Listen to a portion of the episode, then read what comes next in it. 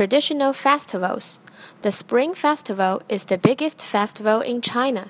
It's a time for family reunion.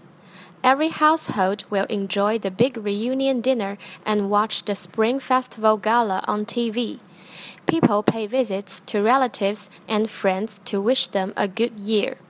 Children will put on new clothes and get red packets from family members during the Spring Festival. However, in the Western countries, Christmas is the most important. Many people celebrate Christmas Day with a festive meal. Christmas Day is a holiday in many countries. Many homes decorate Christmas trees. Children will get gifts from family and friends.